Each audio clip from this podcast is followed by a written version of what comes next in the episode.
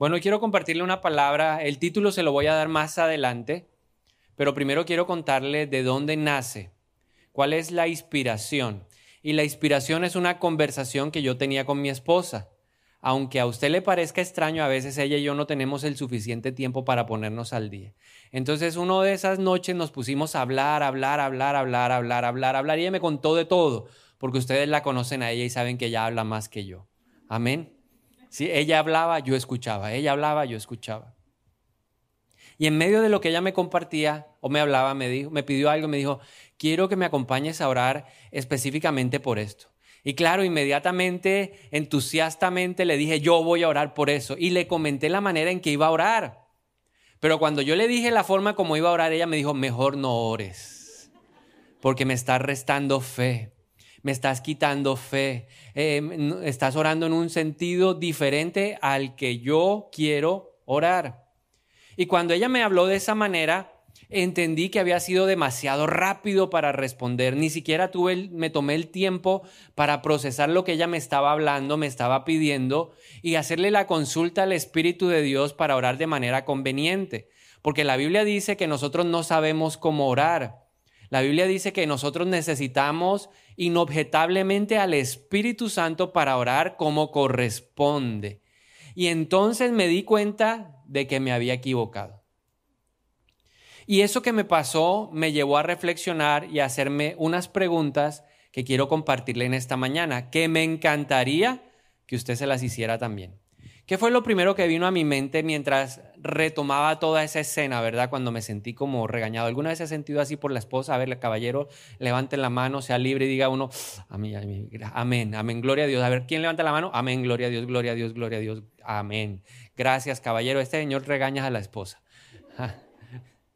Y entonces empecé a pensar y dije, bueno, tengo que reflexionar de eso y aprender y sacar algo. Lo primero, primera pregunta, ¿Qué tan ligero soy para hablar? Cuando alguien me hace una pregunta o me pide una opinión o me pide algo, ¿qué tan ligero soy para hablar? ¿Pienso, analizo o hablo así espontáneamente? La segunda pregunta que vino a mi mente es, ¿cuáles son las palabras que me identifican? ¿Qué palabras me caracterizan? Y me di cuenta que tiendo a ser un poquito negativo y pesimista. Sí, esa fue una de las conclusiones que saqué de mi autorrespuesta. Y entendí por qué mi esposa se sintió un poco frustrada y molesta cuando me pidió que orara por algo, porque tiendo a ser negativo. Entonces me di cuenta que hay esas palabras que están en mí. Y la tercera pregunta que me hice es, ¿soy consciente del peso, del valor y del de, eh, poder de las palabras? ¿Eres consciente de eso? ¿Qué tan rápido hablas? ¿Qué tan ligero eres para hablar? ¿Qué palabras te caracterizan? ¿Y eres consciente del peso, del poder y del valor de las palabras? Y mientras pensaba en todo esto, recordé una palabra que está en Proverbios 18, desde el versículo 19 al versículo 21. Y dice la palabra de Dios así, un amigo ofendido es más difícil de recuperar que una ciudad fortificada. Las disputas superan a los amigos como un portón cerrado con rejas. Las palabras sabias satisfacen igual que una buena, que una buena comida. Las palabras acertadas traen satisfacción. La lengua puede traer vida o muerte. Los que hablan mucho cosecharán las consecuencias. Y le dije, Dios, gracias porque yo no hablo tanto. Y el Espíritu de Dios me dijo, no, usted habla poco y habla mal, hermano. Sí, entonces me dijo, aprenda de su esposa, habla mucho, pero habla bien. Y por eso quiero hablarle de este tema que he titulado Un arma de doble filo. Tus palabras son un arma de doble filo. Y mientras meditaba en Proverbios 18, saqué tres conclusiones de este pasaje. Pensando en esto, dice, un amigo ofendido es difícil de recuperar. Una esposa ofendida, cambie eso por un esposo, por unos hijos, por un compañero de trabajo. Es difícil. La ofensa rompe las relaciones. Y la mayor parte de las veces ofendemos a las personas con nuestras palabras. ¿Verdad? Las disputas, dice Salomón, separan a los amigos como un portón cerrado con rejas. Y la mayoría de nuestras disputas están basadas en qué? En palabras. En cambio, las palabras sabias satisfacen como una buena comida. Y pensaba en la mejor comida, en lo que más me gusta y dije, qué delicia que alguien a través de sus palabras te alimente en el corazón de esa manera. Las palabras acertadas, asertividad. Y me di cuenta de que no soy muy asertivo a la hora de hablar traen satisfacción. Entonces, tres conclusiones que saqué de mi reflexión, de mi pequeña conversación con mi esposa, porque ella habló mucho, yo poco. Soy ligero para hablar. Sí soy ligero, soy rapidito, especialmente con las personas más cercanas. O sea, no pienso como que no soy cuidadoso con, con mi esposa, con mis hijos, con mi mamá, con mi familia con las personas que conviven conmigo, como que respondo ya de manera casi que automática, ¿cierto? Entonces tengo como allá el modo automático, pero cuando estoy con alguien que no conozco tanto, cuando estoy con alguien con el que no soy muy allegado, que no tengo mucha cercanía, ahí como que uno sí como que pone el chip manual, ¿no? Modo manual. Y ahí si usted piensa, o yo por lo menos pienso, analizo, soy cuidadoso de lo que digo, de lo que expreso. Me di cuenta de eso en mi caso. Lo segundo que me di cuenta es que no soy tan sabio como yo creo a la hora de hablar. Porque uno a veces piensa que lo que uno habla es eh, especial, palabra de Dios, palabra de vida, y el Espíritu Santo me hizo ver que no, que a veces soy un poco necio a la hora de hablar, como me pasó con mi esposa. Y lo impresionante de eso es que ella me, digamos, me corrige y me dice, no deberías hablar así, esa no es la forma de dirigir la oración y al día siguiente estoy haciendo el devocional y Dios me da una palabra en el Salmo 37 que, que yo quedé dije, ups, ni modo, no puedo pelear con ella, tiene la razón. Y finalmente, en tercer, en tercer lugar, el Espíritu de Dios me llevó a entender que yo puede que hable menos, pero yo tengo que aprender a ser consciente del poder de mis palabras. ¿Por qué? Porque las palabras son un arma de doble filo un arma con la que puedo afectar al enemigo o un arma con la que puedo terminar afectado yo o las personas que me rodean. Por eso hoy quiero compartirle algunas cosas que considero importantes que enseña la Biblia acerca de las palabras. Y me encanta ver cómo empieza la palabra de Dios. Usted empieza a leer Génesis capítulo 1 y dice que en el principio Dios estaba ahí, veía que todo era desordenado, todo era caos, eh, toda hora oscuridad y el Espíritu de Dios se movía sobre las aguas, ¿verdad? Y luego en el siguiente versículo dice, entonces Dios dijo. Y cuando uno sigue leyendo Génesis capítulo 1, se sigue repitiendo eso. Entonces Dios dijo, entonces Dios dijo. Por ejemplo, Génesis 1.3 dice, entonces Dios dijo que haya luz y hubo luz. ¿Desde dónde habló Dios? Desde el ámbito espiritual. Pero las palabras de Dios tuvieron efecto en el ámbito natural, en el ámbito en el que nosotros nos movemos. Y a través de lo que nos muestra solamente Génesis capítulo 1, podemos aprender algunas cosas valiosas. Por ejemplo, en primer lugar, podemos aprender que las palabras tienen el poder de construir y también tienen el poder de destruir. Así como la palabra de Dios tuvo poder para construir, nosotros vemos a través de la Biblia que nuestras palabras también pueden destruir. Por eso Salomón, lleno de la sabiduría de Dios, dice, en tu boca hay poder de vida y en tu boca hay poder de muerte. ¿Eres consciente de que en tu boca hay un arma poderosa? Pero también este pasaje de Génesis capítulo 1 nos deja ver que las palabras tienen un efecto desde lo natural hacia lo espiritual. En el caso de Dios fue un efecto desde lo espiritual, afectó a qué? A lo natural. En Génesis 1.26 dice que el Señor, el Padre, el Hijo y el Espíritu Santo estaban hablando y dijeron, hagamos al hombre a nuestra imagen y a nuestra semejanza. Y entonces nos hicieron. Y nosotros debemos ser conscientes de que Dios puso en nuestro interior la capacidad de construir o destruir con nuestras palabras. La afectación de nuestras palabras no solamente se da en el ámbito de lo natural. Nuestras palabras tienen efecto en el mundo espiritual. Dios sabe que en la palabra hay poder. Porque Él mismo, a través de la palabra, hizo todo lo creado. Pero el enemigo, Satanás, también sabe que las palabras y reconoce lo que la Biblia dice, de que las palabras tienen poder. Satanás sabe que en nuestra boca hay poder de vida y en nuestra boca hay poder de muerte. Por eso el enemigo va a hacer todo lo que esté a su alcance para que yo hable lo malo, para que yo hable muerte. Él me va a impulsar, Él me va a animar, Él me va a decir, hurra, grítale a tu esposa, yeah, yeah, yeah. ¿Conoce la gente carbonera? Bueno, el diablo es así, carbonero. Y te hace ver todo exagerado. Tu esposa solo te dijo, qué medias tan feas. Indignante. Muéstrale las medias al de al lado. Hace ocho días hicimos el ejercicio a ver cuántos se pusieron medias hoy. No, estos tipos terribles. No aprendieron. El enemigo nos carbonea para que nuestras palabras sean usadas para traer muerte, muerte a nuestra vida. ¿Quién es feliz cuando yo hablo mal de mí mismo? Satanás. ¿Por qué? Porque a través de esas palabras él logra lanzar y rodearme con cadenas, ataduras yo no sirvo, yo no soy bueno para nada, yo, soy la oveja negra, yo me siento inservible, yo soy el más de malas. Cada vez que uno habla de esa manera, el enemigo dice, bravo, estás hablando mal para beneficio mío.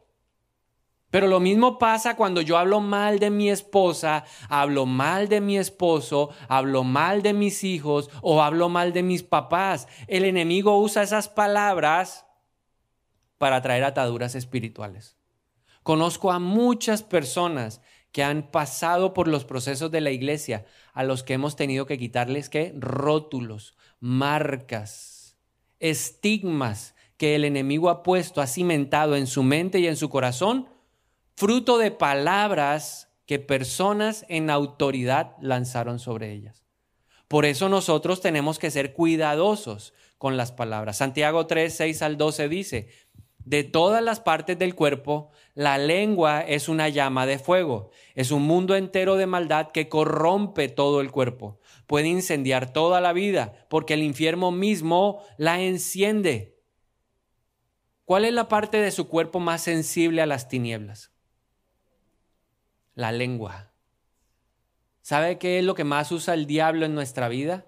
La lengua. Pablo dijo, me voy a presentar delante de Dios para que todo mi cuerpo sea un cuerpo irreprensible para el Señor, para usarlo para la gloria de Dios, pero nosotros consagramos todo menos la lengua. Y la lengua es lo que más usa el diablo, el mismo infierno la enciende.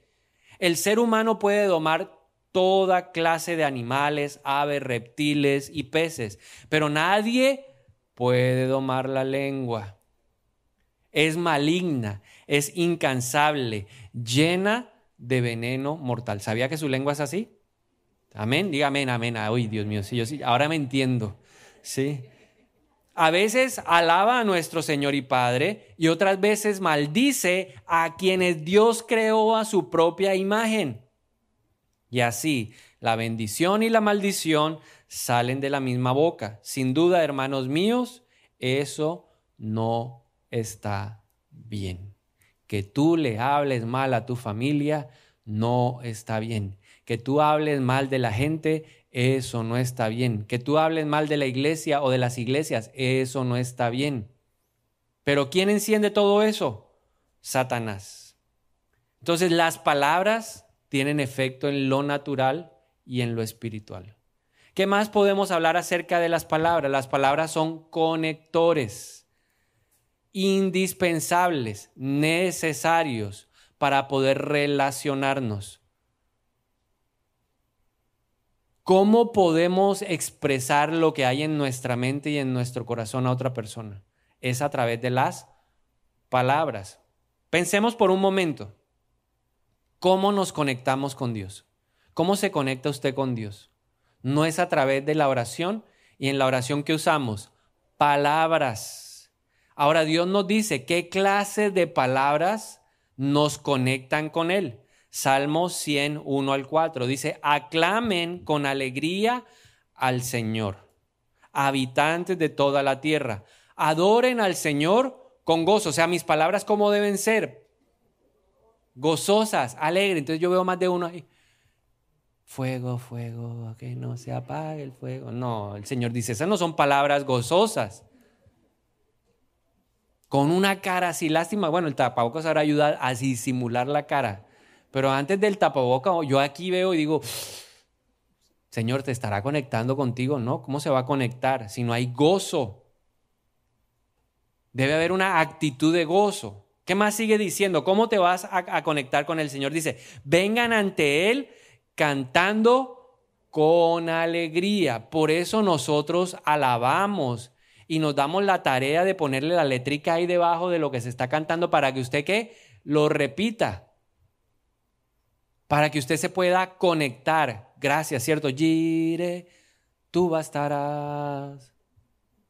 ¿Qué le está diciendo? Dios mío, gracias porque tú eres mi proveedor y a mí nada me va a faltar. Y lo hago que con gozo, con entusiasmo, con alegría.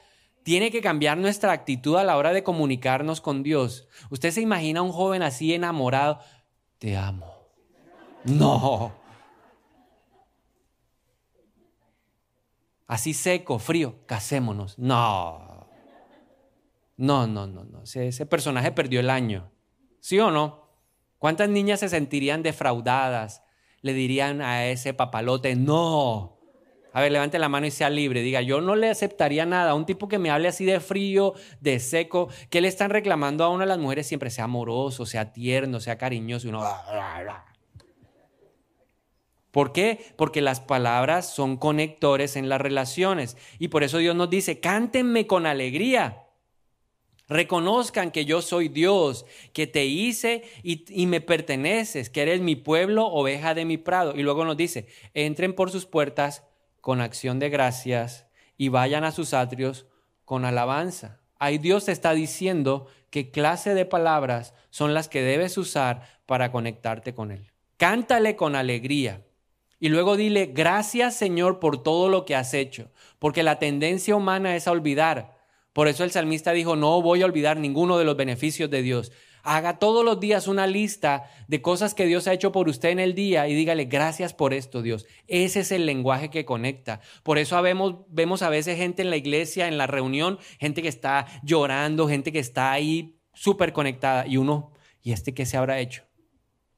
Es porque entendió que hay un lenguaje que a Dios le agrada y que cuando Dios ve ese lenguaje, Dios no tiene problema en responderle, porque Dios sí responde, porque el que hizo la boca sí habla, el que hizo el oído sí escucha. Amén. Entonces Él sí le va a responder. ¿Y cómo le responde? A través del Espíritu Santo en su corazón. ¿Qué tal que nuestras palabras fueran como las que el Señor nos pide hacia otras personas? ¿Qué tal que a tu esposa la trataras de la misma manera como Dios quiere y anhela que tú lo trates? ¿Qué tal si tú le dieras gratitud a tu papá todas las mañanas cuando te da la mesada para salir al colegio o a la universidad? ¿Qué tal que al final, después de un sábado que saliste y te invitaron a comer perro tus amigos, tú les digas, hey muchachos, gracias? ¿Ah? ¿A cuánto les enseñaron a dar gracias? Hoy en día ya mucha gente no le da uno gracias. Uno paga la comida y la gente mm", ni lo voltean a ver. ¿Sí o no? Yo digo, no lo vuelvo a invitar por desagradecido. No me voy a gastar mi platica en alguien que no sabe expresar gratitud, alabanza. Entonces, eso es bueno. ¿Qué tal que a nuestras esposas la tratáramos con alabanza? ¿Cómo te ves de bonita?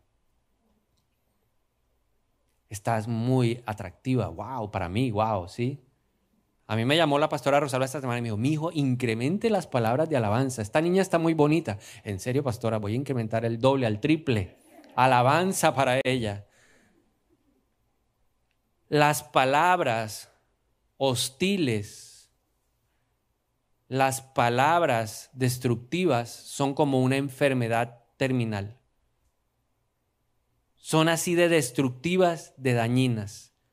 Si una mala palabra o si una palabra hostil, una palabra que daña, no se erradica, va a destruir la relación. Toda palabra, mira, tu matrimonio se construye de muchas cosas, pero un elemento fundamental son las palabras que hablan. El lenguaje que utilizan como pareja.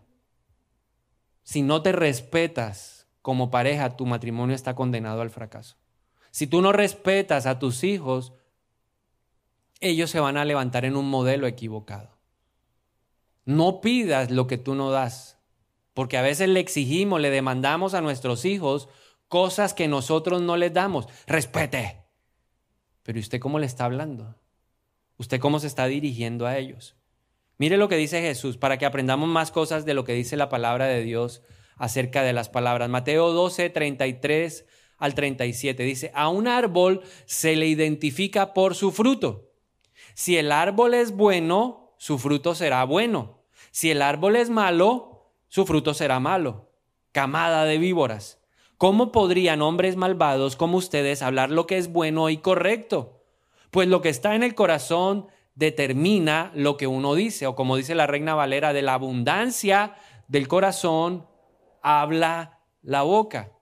Y mire lo que sigue diciendo aquí el Señor Jesús. Dice, una persona buena produce cosas buenas del tesoro de su buen corazón.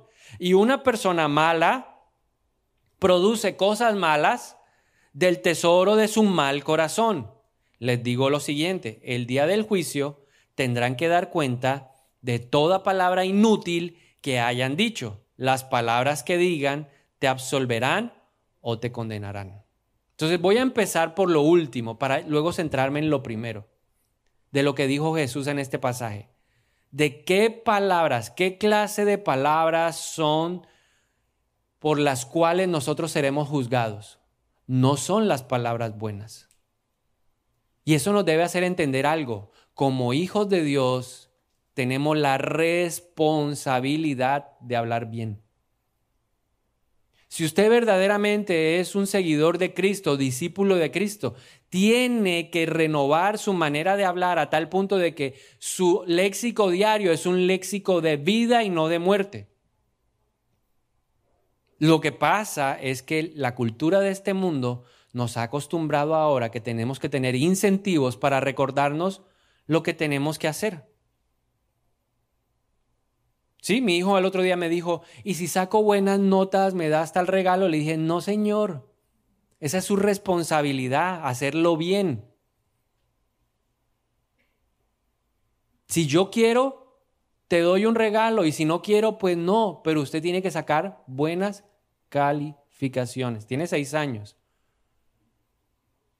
Pero eso me hace entender cómo pensamos nosotros. Si mi esposa me trata bien, entonces yo le respondo bien. Si mi esposo me trata bien, yo le respondo bien. No, no podemos vivir con base en incentivos. Mire al de lado, dígale, no más toquecito en la espalda, ¿cierto? Porque vamos a la oficina y si no hay bono y si el jefe no me asciende, yo no hago bien mi trabajo. No, es mi responsabilidad y por eso me pagan a mí. Entonces no busque tanta alabanza para hacer lo que toca hacer. Y aquí el Señor nos está diciendo, oiga, es normal. Yo no voy a evaluar las palabras. Buenas no. Porque es normal que un hijo de Dios hable de esa manera, pero sí los voy a juzgar por las palabras vanas, inútiles que ustedes hablen. ¿Por cuántas palabras vamos a tener que responderle al Señor? ¿Te acuerdas cuando tú le hablaste así a tu papá y a tu mamá? ¿Te acuerdas cuando le hablaste así a tu líder? ¿Te acuerdas cuando le hablaste así a tu esposa? Y hay unos que pasarán.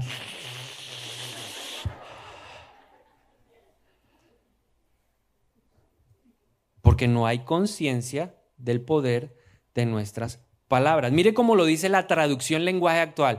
Esto es tremendo. Préstele atención. Mateo 12:36 dice, les aseguro que en el día del juicio final todos tendrán que explicar por qué hablaron para hacerle daño a los demás.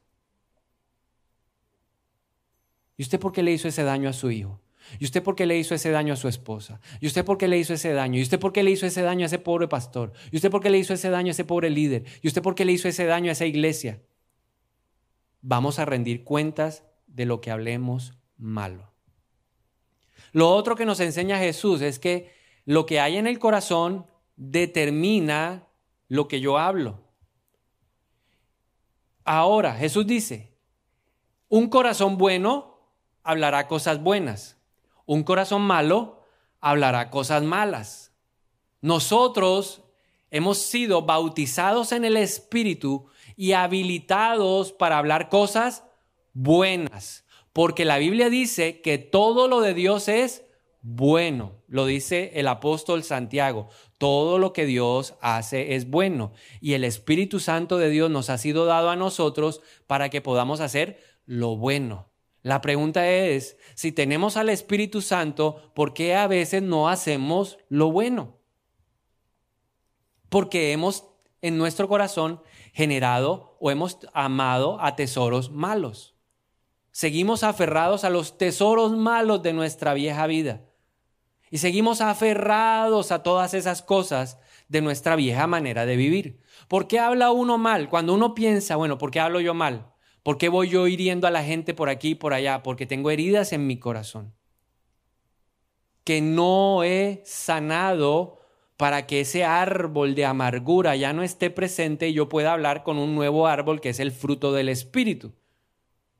Porque el Espíritu es paciente, benigno, bondadoso, humilde, manso, ¿cierto? Y tiene dominio propio. Eso es un fruto del Espíritu Santo, fuera del amor, el gozo y la paz.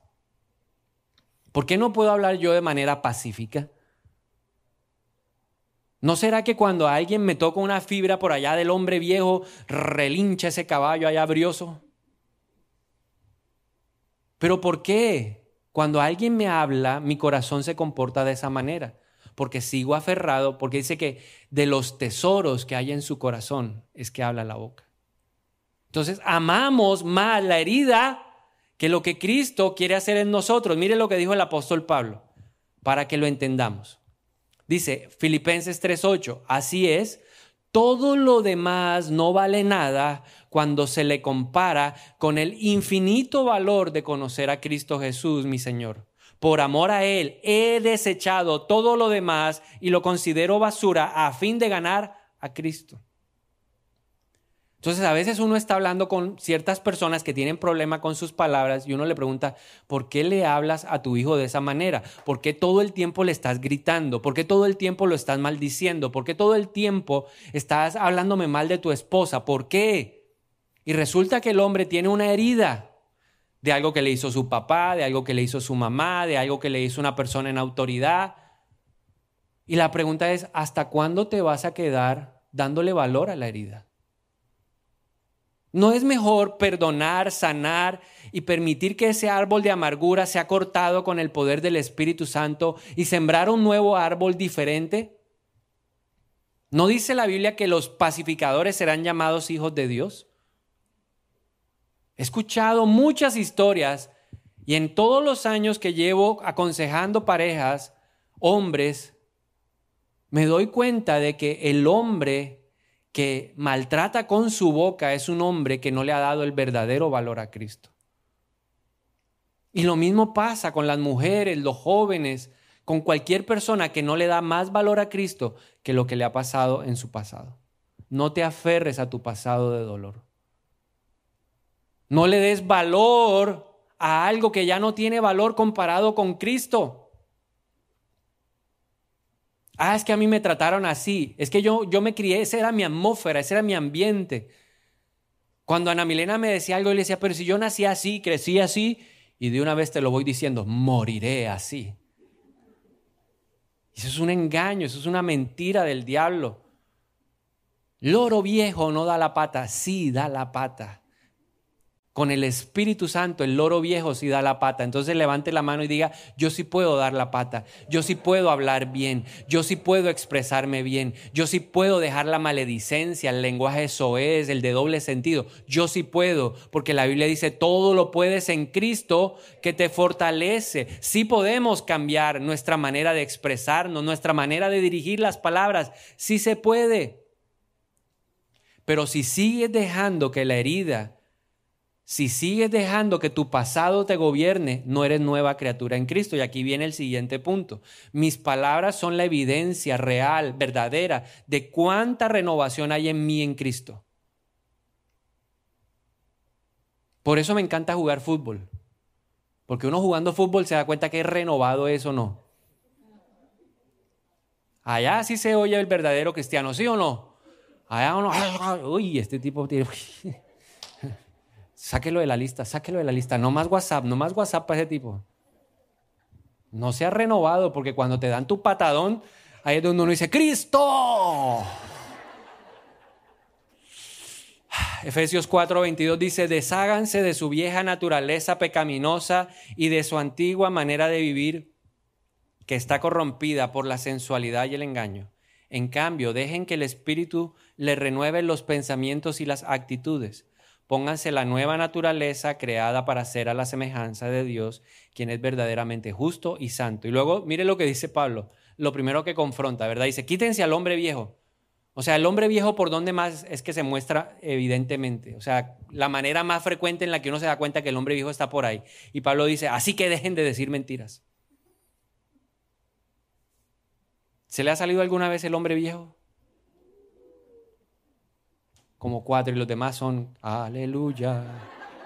Gracias Señor, esta es una iglesia en donde se despojaron del hombre viejo. Muy bien, pero yo sé que a más de uno se le ha salido manejando, conduciendo, el de la moto. Salió el hombre viejo.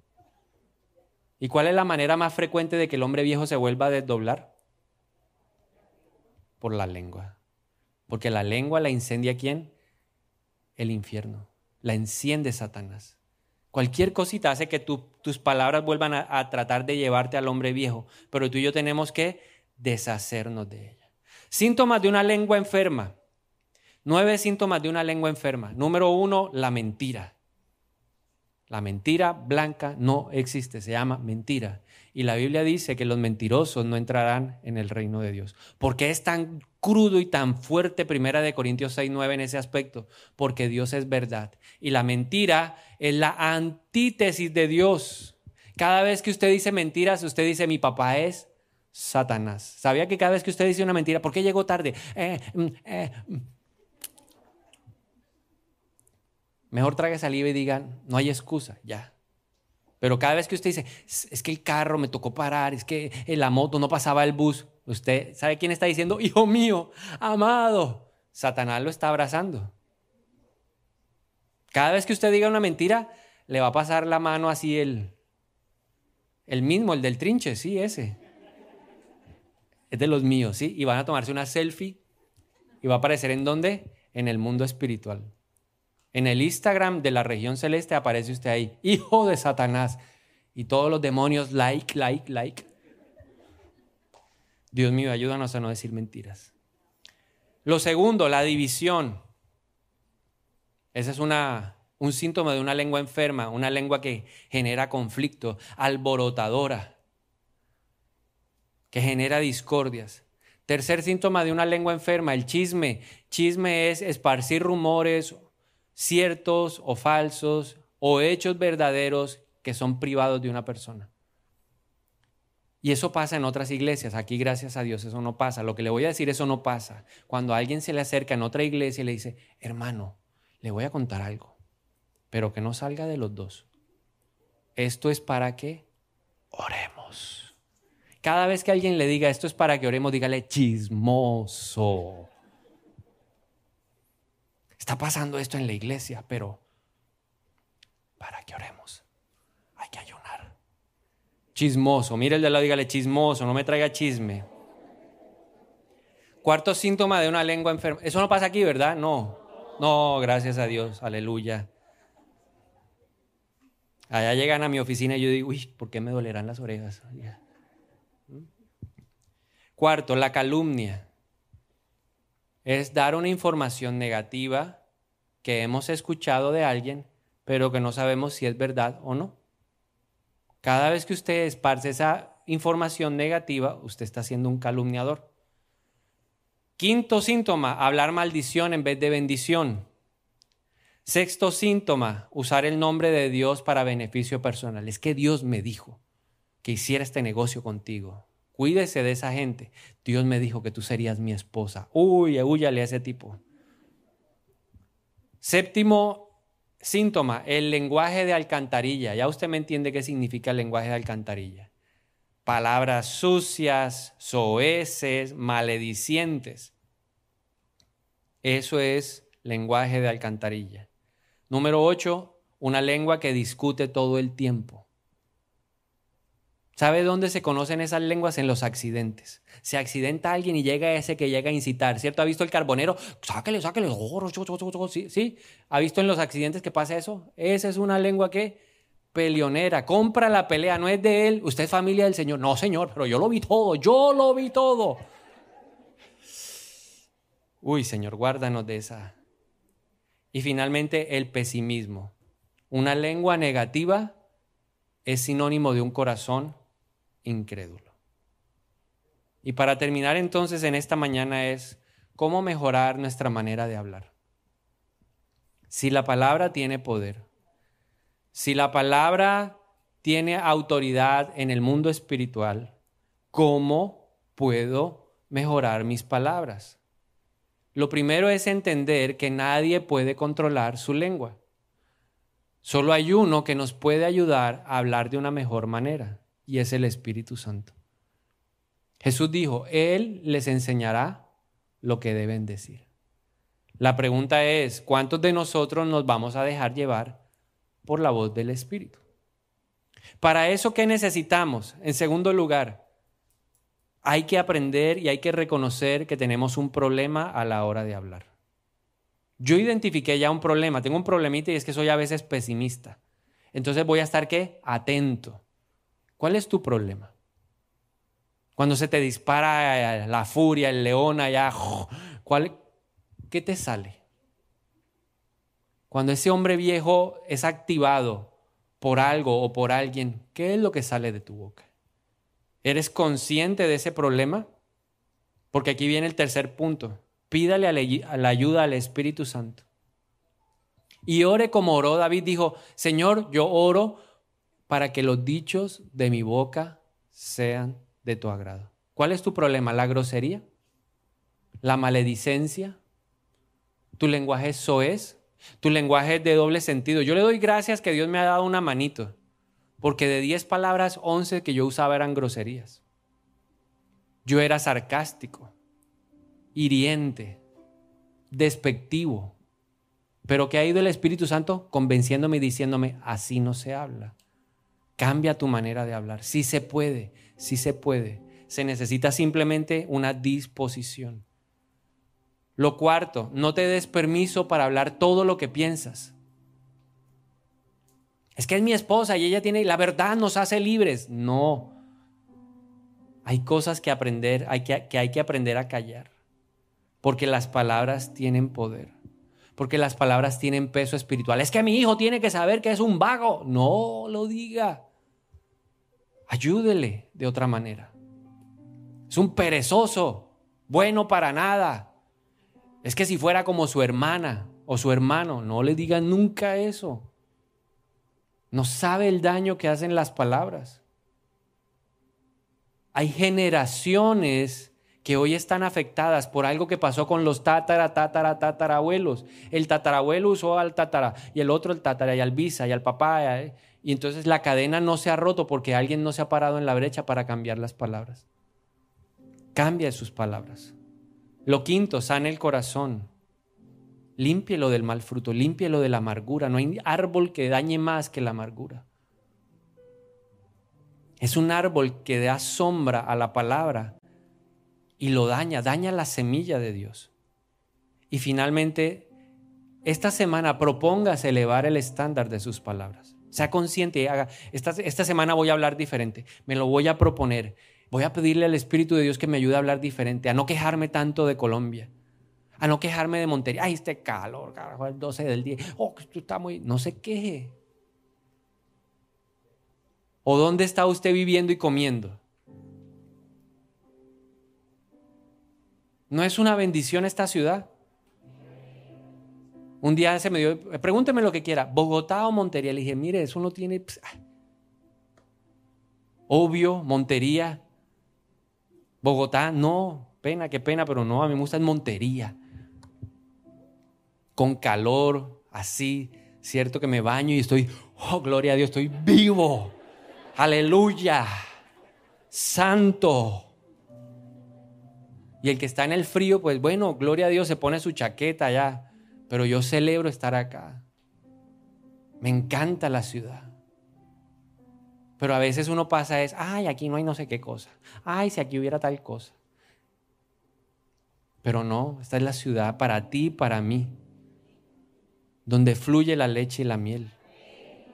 Esta es la nación donde fluye la leche y la miel. Ay, no, Colombia, tercermundista. Colombia, no, qué pereza. Colombia, qué jartera. Ay, no, Colombia. Pues no te veo como gringo, no te veo así monito alto, no te veo. Te veo bajito, gordito, así con pomulitos, bien costeñito.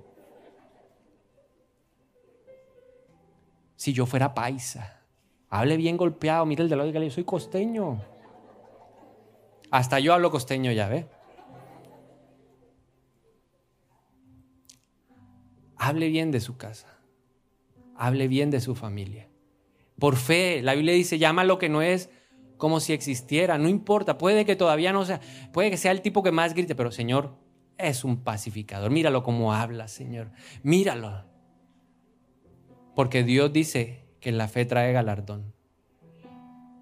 Ve a sus hijos como Dios los ve, flechas en su aljaba, que van a ir a un lugar más lejano que el que usted está.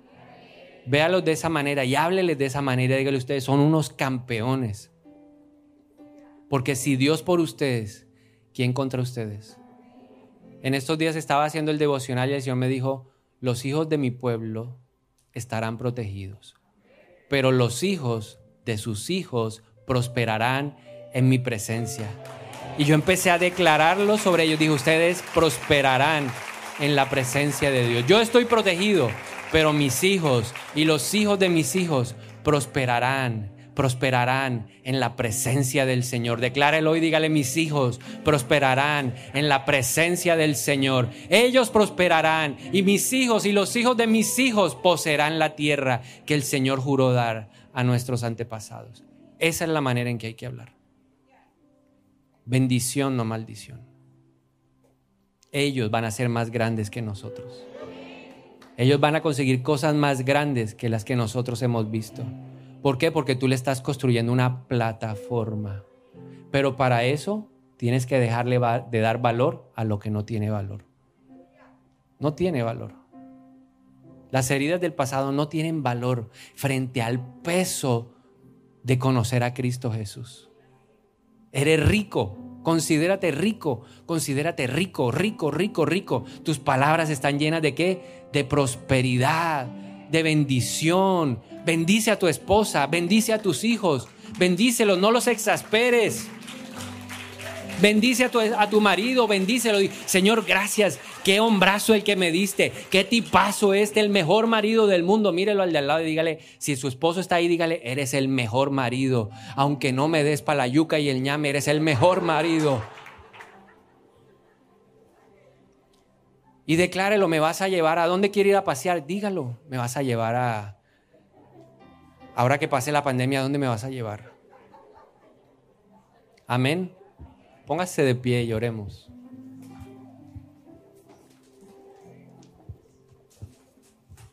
Gracias, Señor.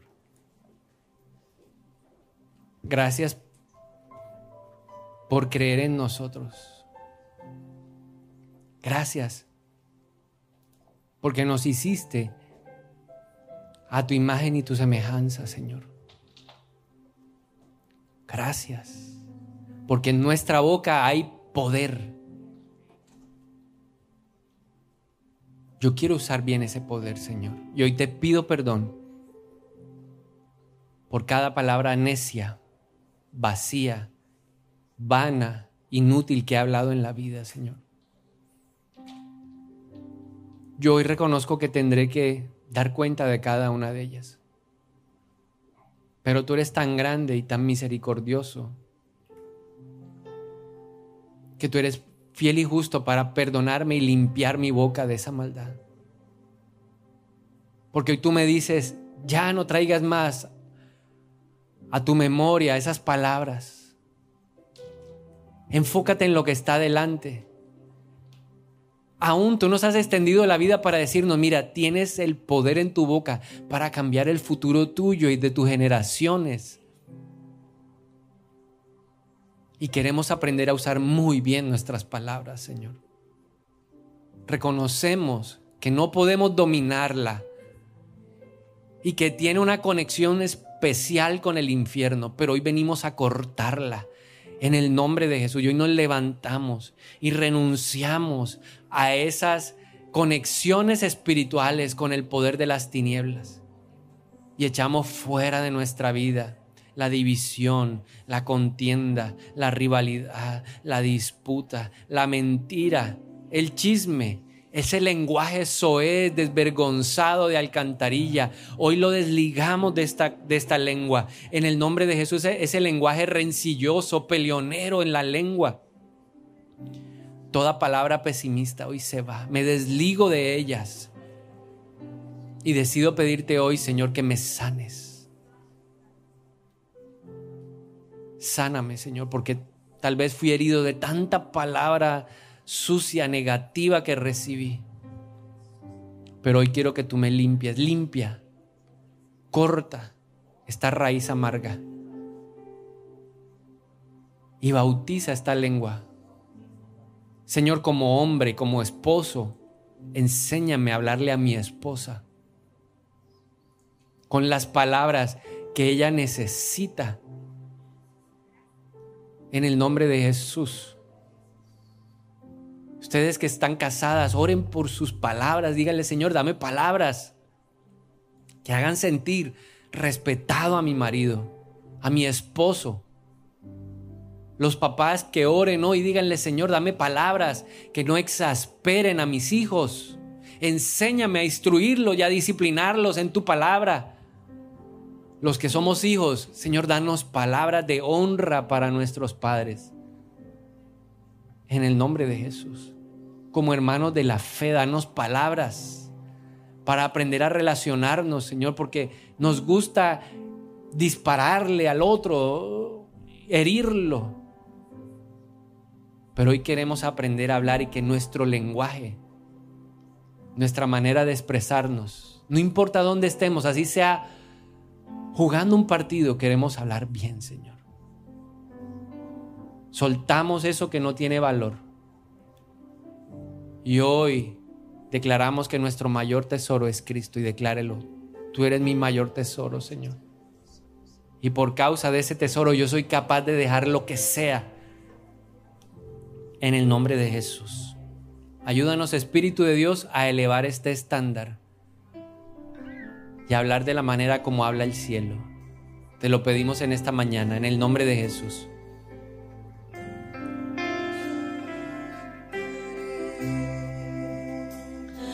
Que todo lo que soy bendiga, Señor.